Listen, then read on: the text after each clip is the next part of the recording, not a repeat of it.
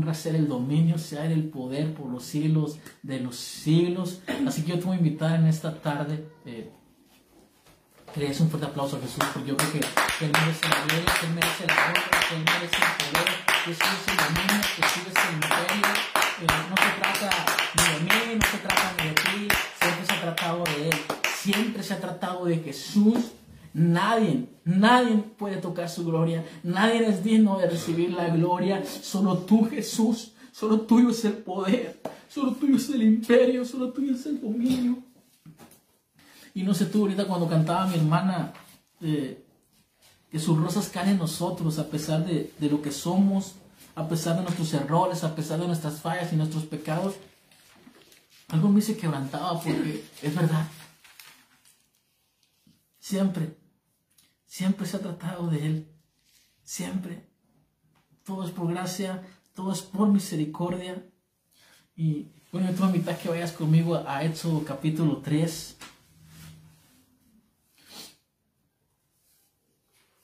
Y yo creo que Dios nos va a hablar en este día, Dios nos va a hablar en esta tarde. El mensaje del día de hoy se llama Conversaciones Descalzas y, créeme, eh, aún y lo doy, y ya es uno de, mis, de los mensajes favoritos que Dios me ha regalado, que Dios ha puesto en mi corazón, eh, porque creo que, que un buen mensaje, aparte de que tiene que venir de Él, eh, porque el mejor, un buen predicador no es aquel que habla mejor o aquel que predica mejor, sino el que mejor sabe oír a Dios. El, que viene y, y, te da un mensaje que, que, que, viene del corazón de papá directo a tu vida, e, es aquel que, que reconoce que, que en nosotros no hay palabras suficientes, en nosotros no hay conocimiento suficiente para cambiar las vidas, para transformarlas. Por eso Juan dijo una ocasión, en el principio era el verbo y el verbo era con Dios y el verbo era Dios. En el principio era la palabra y la palabra era con Dios y la palabra era Dios. Jesucristo es la palabra encarnada. Jesucristo es el pan de vida. Jesucristo es el camino, la verdad y la vida. Y nadie viene al Padre si no es por Él. Y bueno, es el Espíritu Santo el que nos guía a, Jesucristo. ¿Qué les pareció los efectos de sonido de mi sobrinito?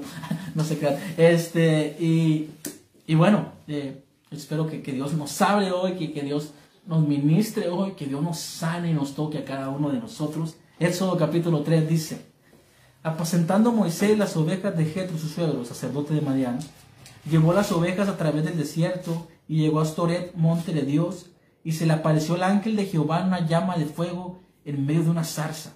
Y él miró y vio que la zarza ardía en fuego y la zarza no se consumía. Entonces Moisés dijo, iré yo ahora y veré esta gran misión, porque causa la zarza no se quema. Viendo Jehová que él iba a ver, lo llamó Dios en medio de la zarza y dijo, Moisés, Moisés. Y él respondió, heme aquí. Y dijo, no te acerques, quita tu calzado de tus pies, porque el lugar en que tú estás, tierra santa es. Y dijo, yo soy el Dios de tu padre, Dios de Abraham, Dios de Isaac y Dios de Jacob. Entonces Dios, Moisés cubrió su rostro, porque tuvo miedo de mirar a Dios.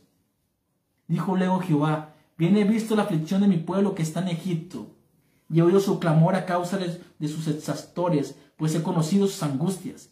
Y he descendido para librarlos de mano, de mano de los egipcios y sacarlos de aquella tierra a una tierra buena y ancha, a tierra que fluye leche y miel, a los lugares del cananeo, del eteo, del amorreo, del fereceo, del ebeo y del jebuseo. El clamor pues de los hijos de Israel ha venido delante de mí, y también he visto la opresión con que los egipcios los oprimen. Ven por tanto ahora y te enviaré a Faraón para que saques de Egipto a mi pueblo los hijos de Israel. Amén. Vamos a hacer una oración.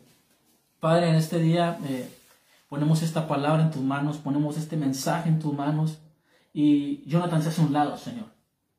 Jonathan se hace un lado, como tú siempre me dices, hazte un lado y deja que yo me encargue de todo. Bueno, ahora mismo me hago un lado, Espíritu Santo, y, y toma todo el control. Toma tu cada palabra, toma tu cada punto. Toma tu cada historia y fluye, Espíritu Santo, en este lugar. Habla a todos los corazones.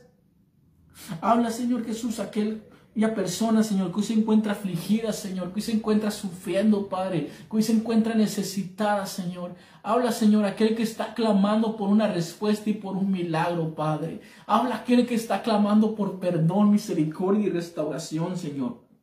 Habla aquel joven que está luchando con una tentación, Padre, que está luchando con pruebas y desánimos y debilidades. Habla aquel Señor Jesús que hoy se encuentra lejos de ti, que antes te servía, antes predicaba tu palabra con denuedo y pasión, hubieran dirigido su corazón a causa de decepciones, a causa de frustraciones, a causa de caída, no sé, a causa de un pecado, Señor, a causa de, la ofensa de sus hermanos, Señor, o de líderes, Señor, o de siervos, Padre. Habla hoy a esas vidas, Señor, en el nombre de Jesús de Nazaret, Padre. Y hoy en este día, Señor Jesús, quitamos el calzado de nuestras pies, Señor Jesús, porque este lugar es tierra santa, porque este lugar es tierra santa, donde tú estás, Señor, el lugar que tú pisas, el lugar que tú apartas para mostrarte, siempre será santo, porque la santidad, Señor, la verdadera santidad, siempre ha emanado de ti, no del hombre no de nuestros esfuerzos, no de nuestras obras, Señor, ni de nuestras oraciones, ni de nuestro clamor. La verdadera santidad siempre viene de Dios al hombre y no del hombre hacia Dios. Dijo el salmista en una ocasión, ¿quién, Señor, entrará en tu lugar santo para adorarte? Él dijo, el limpio de manos, el de corazón puro, el que no eleva su corazón a cosas vanas. Y nadie, Señor, pues uno de nosotros puede decir, yo soy ese hombre, nadie. Nadie, Señor Jesús. Y fue el mismo salmista, el que años después escribió un salmo que decía, ten piedad de mí, oh Dios, y borra mis rebeliones. Porque el salmista entendió, Señor, que no se trata de nosotros, siempre se ha tratado de tu misericordia, siempre se ha tratado de tu amor. Oye, y siempre el camino del creyente ha sido sostenido por la gracia de Dios. No fue por nuestros brazos, Señor, que hemos conquistado territorios, que hemos logrado que proyectos se finalicen con éxito. Siempre ha sido tu diestra victoriosa, oh fuerte de Jacob. A ti te damos honra, a ti te damos gloria, a ti te damos el poder. Amén, amén, amén y amén. El título de hoy se llama Conversaciones descalzas. Perdona que haga mucho énfasis en eso. Y yo literal me quito los tenis. Eh, ah, hoy, hoy, la vamos a llevar, eh, va a ser algo dinámico y tal vez eh, será casi hasta el final que se va a saber por qué se llama conversaciones descalzas, aunque muchos de nosotros, sobre todo los eruditos y los teólogos que gustan de estudiar la palabra, ya lo están comparando, ah, se llama conversaciones descalzas porque Jehová le dijo a Dios, quítate el calzado de tus pies. Pero hoy vamos a, tratar de, desenglosar y tratar de, que entendamos por qué se quitó Moisés el calzado de sus pies. Vamos a contextualizar un poquito la historia de este gran hombre de Dios, eh, que es muy respetado y venerado en, muchas religiones. Este, obviamente eh, nosotros somos creyentes de Jesucristo, salvos por gracia y confesamos que Él vino, eh, nació de una virgen, caminó entre nosotros, hizo prodigios, eh, pero murió y resucitó al tercer día y está sentado a la diestra del Padre. Y bueno, Moisés eh, nació en la tierra de Egipto cuando los israelitas, luego de la muerte de Moisés, de, perdón, de José, este, ellos se quedaron a vivir allí en Egipto varios años más, como Dios ya había profetizado por medio de Abraham. Y el pueblo de, la Biblia nos relata que después de, muchos tiempos se levantó un faraón que no conocía a José. Y entonces este faraón, como no conocía a José, empezó a abusar del pueblo de Israel. Eh, la, Biblia, la palabra de Dios dice que porque tenía miedo de que el, el, pueblo de Israel, ya que era muy numeroso y que eran muy fuertes, y este, se les volteara en medio de la guerra y, y, hiciera que, Egipto cayera ante sus enemigos, ¿no? Y entonces la palabra de Dios nos cuenta que, el faraón mandó hacer un edicto, ¿no? De que ahora en adelante eh, todo hombre varón que nazca eh, eh, lo tienen que matar. Primero pidió que abortaran a todo hombre varón en el momento antes de que naciera. Luego pidió que si nacía un varón los arrojaran al río. Y y obviamente las parteras tuvieron temor de Dios y decidieron no hacer caso. Eh, pero sí hubo mucha gente que sí arrojó sus, sus, bebés al río. Y la Biblia de Dios dice que un día una mujer que se llamaba Jocabet eh, dio a luz un, un, un, un, bebé, un y le puso por nombre Moisés. Y como era muy hermoso, y a la palabra de Dios dice que lo vio y lo amó y, y decidió hacer caso omiso de lo que Faraón dijo, lo escondió por un tiempo. Pero cuando vio que ya no lo podía esconder demasiado, tomó la decisión de envolver, de, de, ponerlo en un Moisés, en un canasto así como que de, jengibre o de ciertas ramas que, que se cortaban. Y, y, la Biblia, la palabra de Dios nos dice que lo puso en el río Nilo, creo, y, y el, el, cauce del río iba a dar hacia donde regularmente se bañaba una de las hijas del faraón. Y y la palabra de Dios dice que María, la hermana de Moisés, iba por la orilla del río, del río checando este, que, que, su, que su hermano no corría ningún peligro y cosas así. Y bueno, no sé el punto el día de hoy, pero cuántas veces eh, nosotros también hemos visto cosas hermosas que Dios nos dio. En este caso era un hijo para Jocabet. Y, y lo hemos tenido que poner, nos hemos tenido que desprender por él, por circunstancias de la vida, nos hemos dado cuenta que nuestros esfuerzos no son suficientes para proteger eso y deciden ponerlo en el río. En otras palabras, Jocabed entendió, e, este bebé que tú me has dado, Señor, yo no lo puedo proteger del faraón, pero tú sí lo puedes proteger. Y desde ahí ya vimos cómo la mano de Dios estaba sobre la vida de este niño y lo guardó, ¿no? Eh, si conoces la historia, el bebé fue a dar a donde se bañaba la hija del faraón. Cuando ella la abrió el Moisés y vio ahí al bebé, dijo, wow, qué hermoso, y decidió adoptarlo y criarlo como uno de, de sus hijos. Entonces, cuando Israel era esclavo de Egipto, eh, vivía oprimido constantemente ante capataces que eran demasiado rudos con él y que les exigían cierta eh, eh, producción de lo que era de ladrillos. y Moisés creció todo lo contrario a cómo creció su pueblo. O sea, su pueblo vivía oprimido, tal vez vivían pobreza, tal vez vivían afligidos constantemente. Por eso la palabra de Dios dice que ellos clamaban constantemente a Dios de que líbranos. O sea, tú nos diste una promesa, tú prometiste que iba a hacer algo en nuestras vidas, tú prometiste que nos ibas a dar una tierra prometida y mira dónde estamos ahora, ¿no? Ellos estaban clamando a, a Dios y Dios respondió por medio de la vida de un hombre que se llamaba Moisés. Y Moisés eh, creció en el palacio rodeado de lujos, eh, rodeado de toda, eh, yo creo que toda la sabiduría, el conocimiento disponible en su tiempo. Es como si hoy en día, imagínate que, que una, una, familia vive escasamente pobre y de la noche a la mañana uno de sus niños va y para en la Casa Blanca, ¿no? Y es criada por el presidente de Estados Unidos, ¿no? Y puede ir a Harvard y cosas así, ¿no? Y, y, y Moisés era fuerte, era, seguramente era un hombre atractivo, seguramente era un hombre que ya tenía todo su, su futuro resuelto. e incluso se cree que, que, era tan buen guerrero que incluso podría haber llegado a ser uno de los faraones de Egipto. Y, y la, palabra de Dios, la palabra de Dios nos dice que él fue también, aparte que fue criado por la hija del faraón, fue, fue criado por Jocabed, ya que trajeron a alguien para que fuera como su nana, ¿no? Y, y cómo es la vida, cómo Dios sobra increíblemente, ¿no? Vives en el palacio, pero aunque tú no lo sabes, eres criado por tu mamá, ¿no?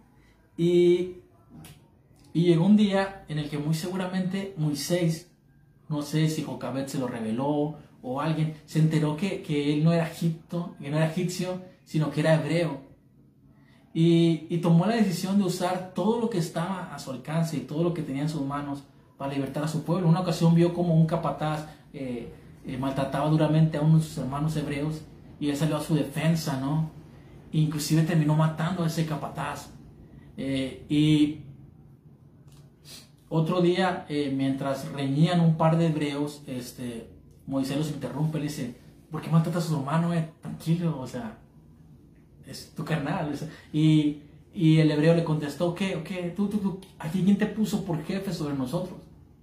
¿Quién te puso por, por líder? ¿Tú quién eres? O sea, y o me vas a matar a mí como mataste al egipcio, al capataz. Y Moisés desde ese día tuvo miedo y la palabra de Dios dice que huyó lejos del faraón porque desde ese día comenzaron a buscarlo para, para, para, que pagara por lo que él hizo y el faraón estaba buscando para matarlo. Y de la noche a la mañana Moisés pasó de vivir en un palacio a deambular por un desierto lleno de arena, ante el calor inmenso del día, ante el frío eh, atormentoso de la noche, días y días en el desierto, caminando y preguntándose, bueno, se supone que yo soy la respuesta a las oraciones de mi pueblo. Se supone que hay un propósito eterno descansando en mí. Se, supone que yo soy, debería ser el libertador. Y lo intenté y no lo pude lograr, fracasé. fracasé. Y, él deambulaba por el desierto. Y yo quiero hacerte una pregunta en el día de hoy. ¿Cuántos de nosotros no hemos caminado por esos desiertos de la vida? Esos desiertos de soledad, esos desiertos de abandono, donde efectivamente la soledad es tanta que la arena del desierto empieza a cubrirse impregnarse incluso dentro de tu alma, dentro de tu corazón. Y dice, se supone que hoy yo debería ser un, gran licenciado, un gran abogado, un gran profesionista, pero el alcohol me robó mi carrera, me robó mi familia.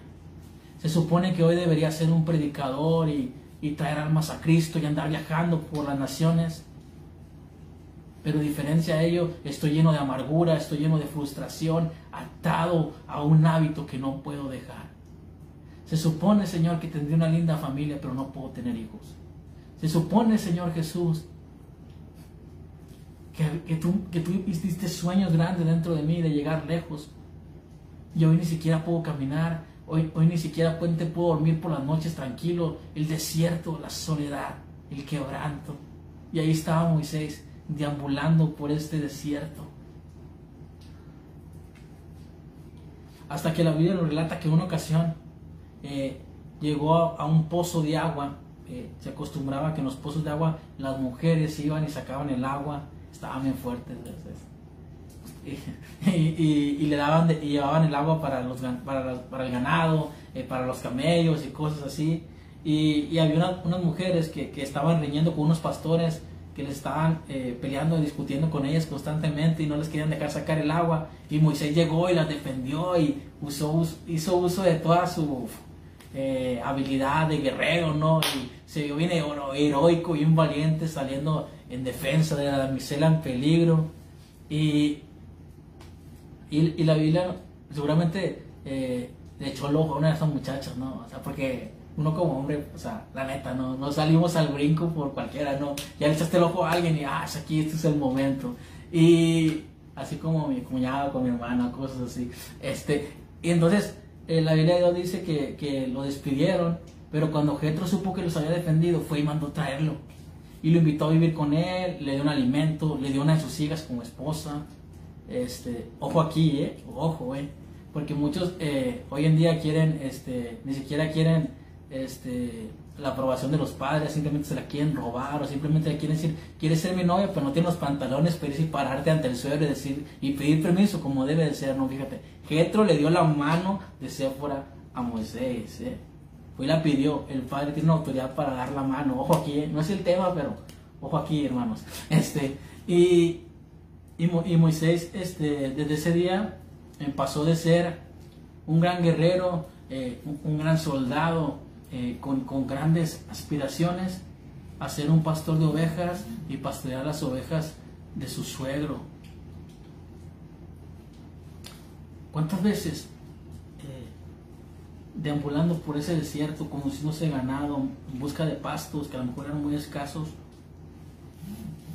no se molestó, eh, no renegó y dijo, Señor, tú me llamaste, se supone que el Dios de mis padres me, escogió, me eligió, y aquí estoy, pastoreando ovejas.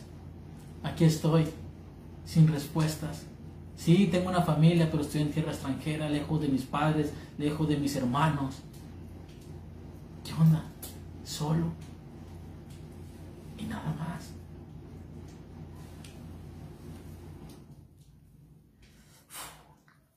Hasta que un día en medio de ese desierto de soledad, en medio del quebrantamiento, en medio de la tortura, tal vez la culpa de haber matado a un hombre, de su pecado que estaba siempre delante de él y que le recordaba por qué había fracasado. Vio una zarza en, el pico de una montaña que no se consumía por el fuego. Era muy común ver cosas arder en el desierto, ¿no? El calor era abrumador. Pero esa zarza no dejaba de arder, no dejaba de, consumirse. Muchos dicen que teólogos que porque Dios eligió una zarza eh, y no un ciprés o un árbol más lindo, más bonito, más, más llamativo. Y, la razón se debe a que Dios siempre escoge lo vil, lo menospreciable. Dios, escogió algo tan sencillo algo tan insignificante para probar la atención de Moisés, para llamar la atención de Moisés. Como Jesús, que predicaba y enseñaba con parábolas y, nunca escuchaba una interpretación más bonita como esta, como la que una ocasión dijo Julio Melgar, que dijo, este, Jesús hablaba con parábolas para que solo los humildes le prestaran atención, para que solo los humildes de corazón eh, pusieran sus ojos y, y, y, se, inclinaran su oído con atención a lo que él enseñaba. Moisés ve la zarza arder y cuando se va a acercar a ver qué es lo que aparece, porque la palabra dice que el ángel de Jehová se le apareció en medio de esa zarza, escuchó la voz de Dios. ¿Sabes? Es en esos desiertos donde la ayuda que espera recibir de otras personas donde no, no está la llamada de tus amigos para consolarte, donde no está la llamada de quien te debe ayudar, el apoyo, a veces incluso de tus padres o amigos, esposo, novia, novio, yo qué sé, este, cuando no hay voces,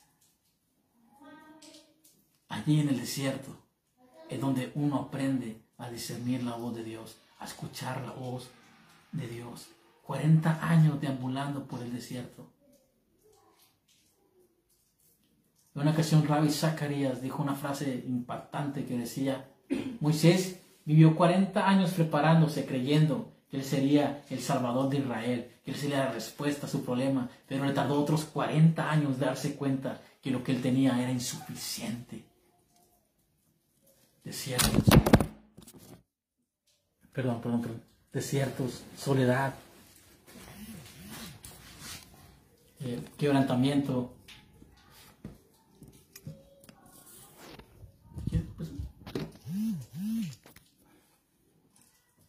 falló un poquito. Perdón. Falló un poquito la base, así que lo voy a tener que tomar con mi mano el, final del, mensaje.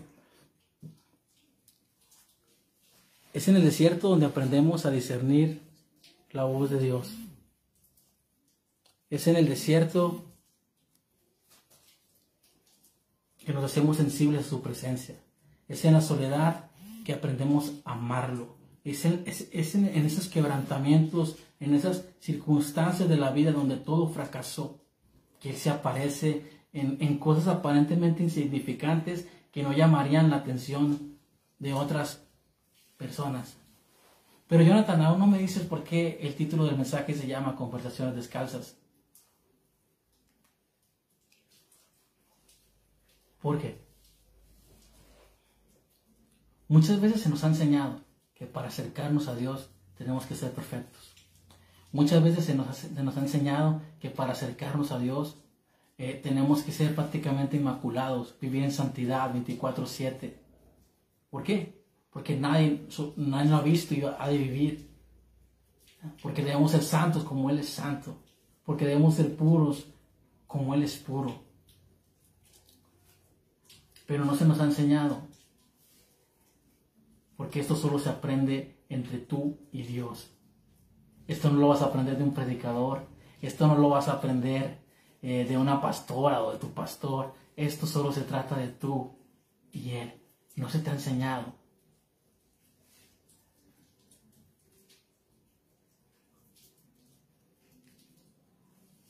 Que todo lo que necesitas es amor. eso no, no vas a aprender a amar más a Dios por cómo ves que alguien sirve lo sirve. Vas a aprender a amarlo cuando te dejas amar por Él. Vas a aprender a amarlo cuando te dejas abrazar por Él. Vas a aprender a amarlo cuando te das cuenta que no tienes que usar una máscara para acercarte y orar. Hoy en día eh, alguien en, no, llamado Carlos Moret hacía una, una, chida comparación de por qué, si te fijas, vivimos en una, en, una, en una época en la que todo, todo es online, todo. Hasta pareciera que quisiéramos vivir nuestras vidas online, eh, llenando nuestras redes sociales constantemente de fotos sobre qué comemos, sobre dónde viajamos, sobre con quién estamos, sobre qué película estamos viendo, eh, si me duele la cabeza, eh, si no comí, si no almorcé, todo, todo, todo es online.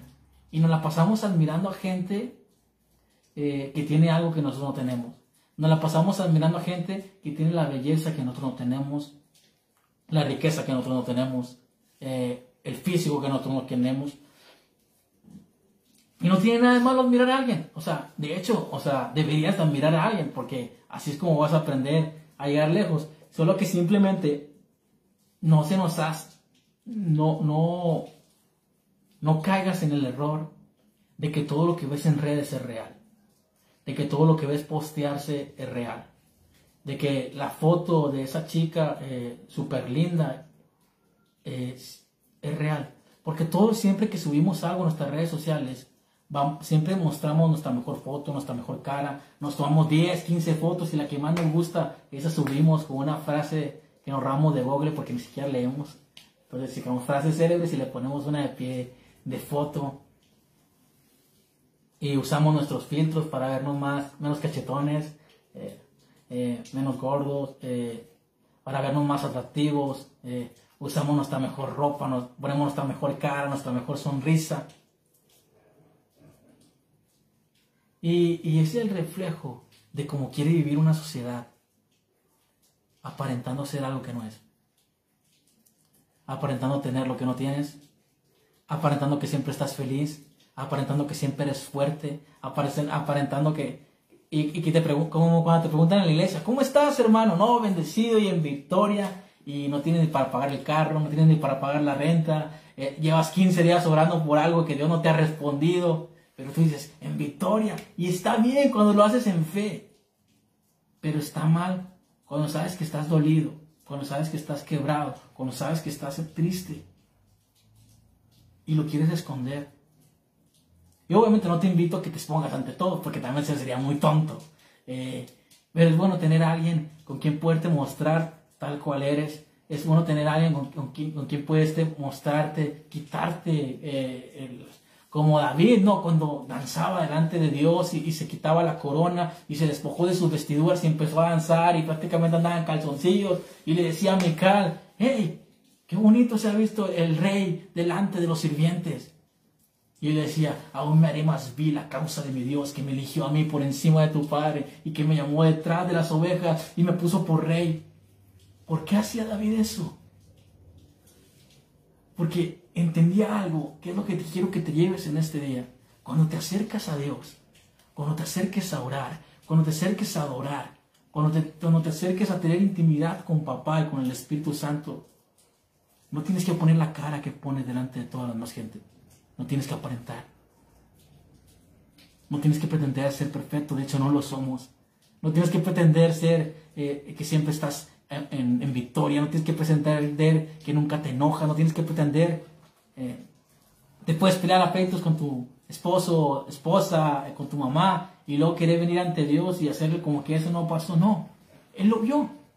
Dice la palabra de Dios que no hay nada que sea oculto ante sus ojos, ni siquiera nuestros pensamientos, ni siquiera nuestro corazón. ¿Sabes? Dios no le tiene miedo a tus fallas. Dios no le tiene miedo a esas áreas oscuras que tú tienes. Dios no le tiene miedo a tu pasado. Cuando Dios se mostró a Moisés en esa zarza, Dios sabía que Moisés había matado a un hombre. Dios sabía que Moisés era un asesino prófugo de la justicia y aún así le mostró una visión, una revelación de quién era él. Y aún así le permitió escuchar su voz. No tienes que meterte en 40 días de ayuno para aprender a discernir la voz de Dios, escucharlo.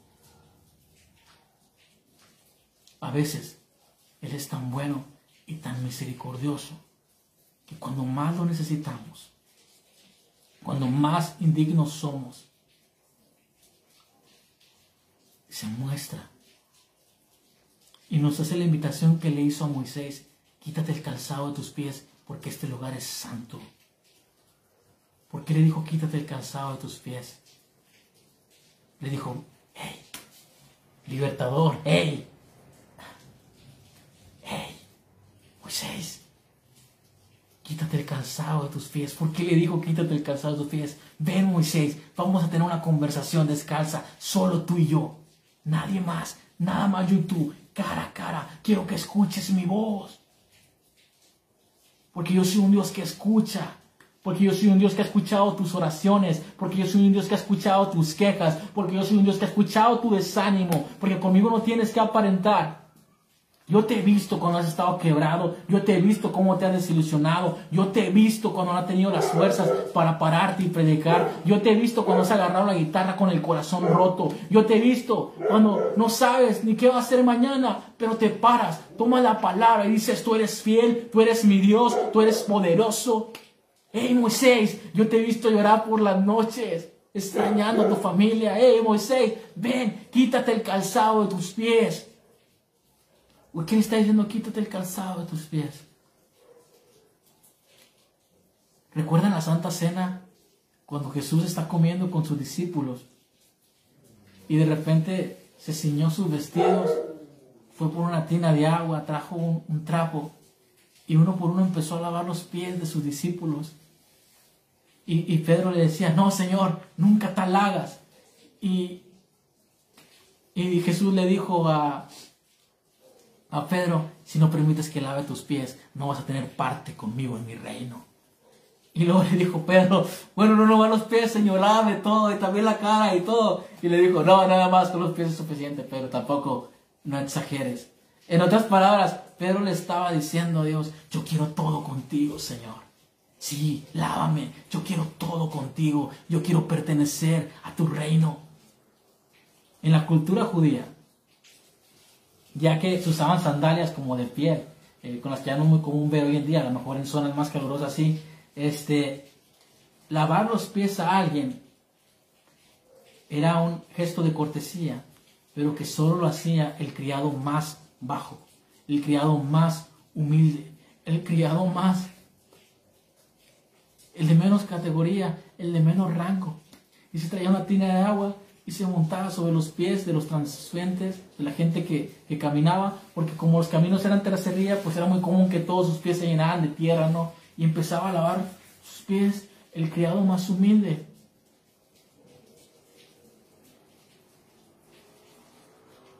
Para quitar el polvo, para quitar toda la suciedad que se había pegado en sus, en sus pies mientras caminaban grandes distancias que Dios le dice, quítate el calzado de tus pies, Moisés.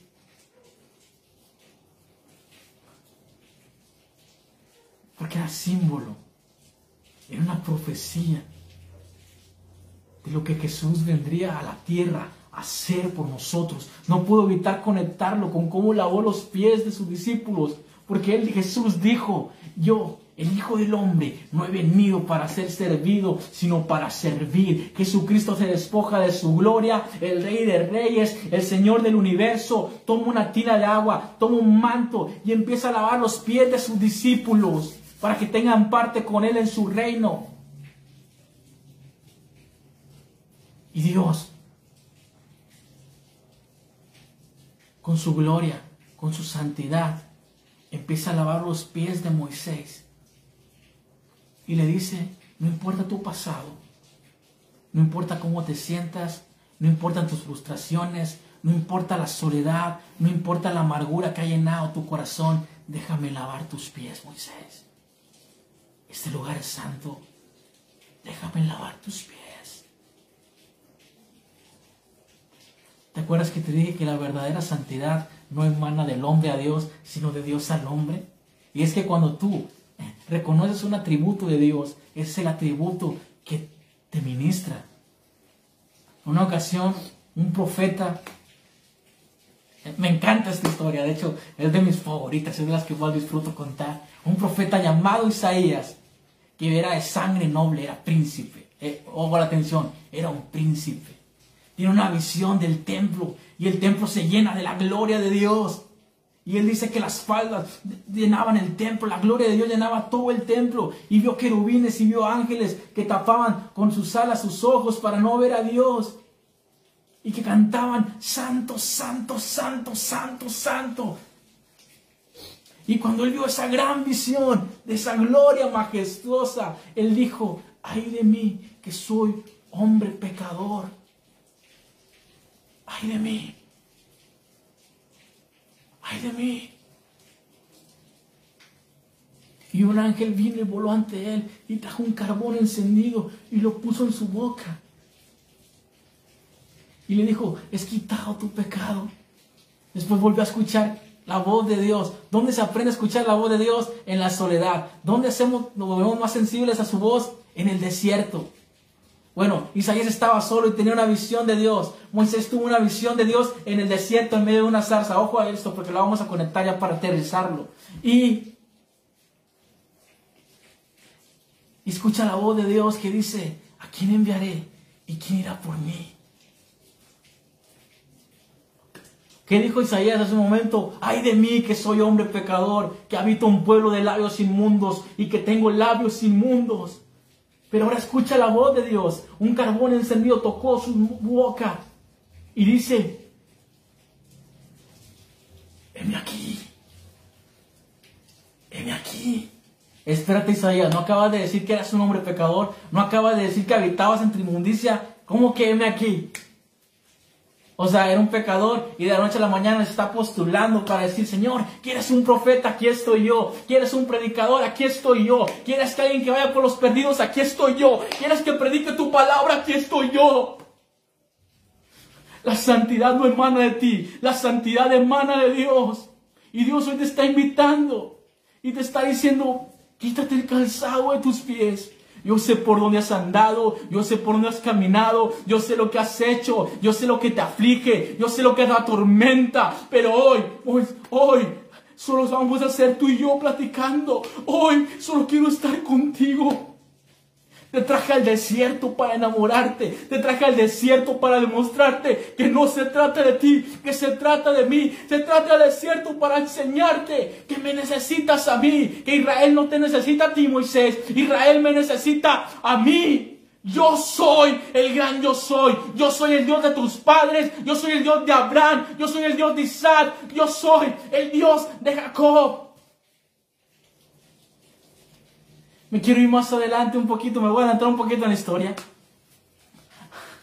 Está Moisés discutiendo con Dios porque eh, él le dice, bueno Señor, tú quieres que vaya a libertar a tu pueblo, tú quieres que vaya y le diga a Faraón que deje ir a tu pueblo, ¿verdad? Sí. Pero hay un problema, yo soy tartamudo. Yo no puedo hablar bien, mi dicción. Algunos creen que, que, era tartamudo de nacimiento. Yo, yo quiero pensar que fue el desierto, ese deambular por el desierto, lo que consumió su habilidad, su oratoria, su habilidad para comunicar. Eh, de nada servía la preparación, ahora ni siquiera podía hablar bien, ni se le entendía. Y decía, espérate señor, es que, es que, yo, yo, yo, yo, soy, yo soy tartamudo, no puedo hablar. Y Dios le dice, bueno, no hay problema, Ve con Aarón, él sabe hablar mejor que tú. Yo voy a ser para ti por Dios y tú serás para él por Dios. Tú le vas a decir a él lo que yo quiero que le diga a Faraón. Y estamos por terminar. Y entonces le dice, bueno, hey, ¿y qué le voy a decir cuando me pregunten quién eres tú? ¿Qué les voy a decir? Y Dios le dice, dile, yo soy el que soy. ¿Qué significa esto? Esta no es mía, se la, regulé, se la rogué a Nicolás Duarte, pero sé que te va a bendecir. Y, ¿por qué le dice, yo soy? ¿Por qué le vas a decir, yo soy el que soy? Porque cuando Moisés iba a parar ante Faraón a decirle que dejara ir al pueblo de Israel, no le iba a hablar a Faraón, le iba a hablar a la potestad que estaba operando detrás de Faraón y, y prácticamente Dios le estaba diciendo, dile a Satanás, dile a ese demonio que él bien sabe quién soy yo. Él sabe quién soy yo. No necesito presentarme. Yo soy el alfa. Yo soy la omega. Yo soy el principio y el fin. Yo estuve cuando llamé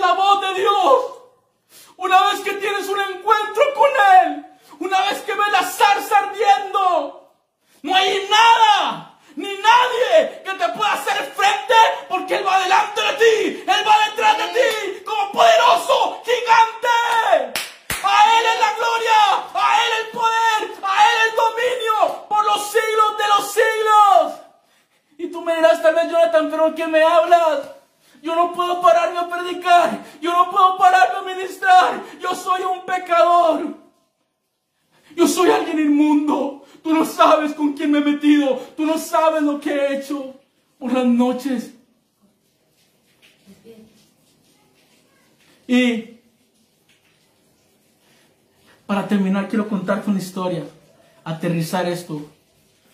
Estas conversaciones descalzas. El título de este mensaje lo saqué de un podcast que me escuchaba mucho escuchar cuando era hace un año, año y medio, que Dios empezó a hacer algo en mi vida. El podcast lo hizo Esteban Grassman. Y el concepto de este podcast era que él entrevistaba a grandes personalidades de ministerios eh, con grandes trayectorias y les pedía que se quitaran los tenis, que se quitaran el calzado de sus pies para hacer un momento más íntimo. O sea, para mostrarte tal cual eres. Eh, para no aparentarse a alguien más, contar lo que has vivido, tus fisuras, eh, tu proceso. Y me gustó tanto el concepto del podcast que yo dije, bueno, yo creo que, que no solamente los predicadores eh, con gran trayectoria tienen algo que decir al mundo y tienen algo que contar al mundo. Yo creo que la juventud de Monclova tiene algo que contar. Yo creo que la juventud de Monclova tiene algo que decir. Y, le pedí a mi líder que en ese tiempo era unirse. Eh, Oye, vamos a hacer algo. Eh, yo, yo, yo asistía a una misión que, que pastoreaban mis tíos y, cada semana eh, en el culto de jóvenes, cuando se terminaba la alabanza y, y, la predicación al final, creamos como una especie de mesa redonda y un espacio en el que tú te podías desahogar. Tú podías llegar con la pregunta que, que quisieras, tú podías llegar un espacio de vulnerabilidad en el que nadie te iba a juzgar, el que nadie te iba a señalar, tú puedas mostrarte quién eres y decir estoy luchando por esto, estoy batallando con esto, o con una duda teológica y vamos a tratar de responderla entre todos. De hecho, era mi, era mi, momento favorito de esos cultos. Y en una ocasión eh, llegó una muchachita a la reunión y estábamos en este momento unos fritos y cocas platicando.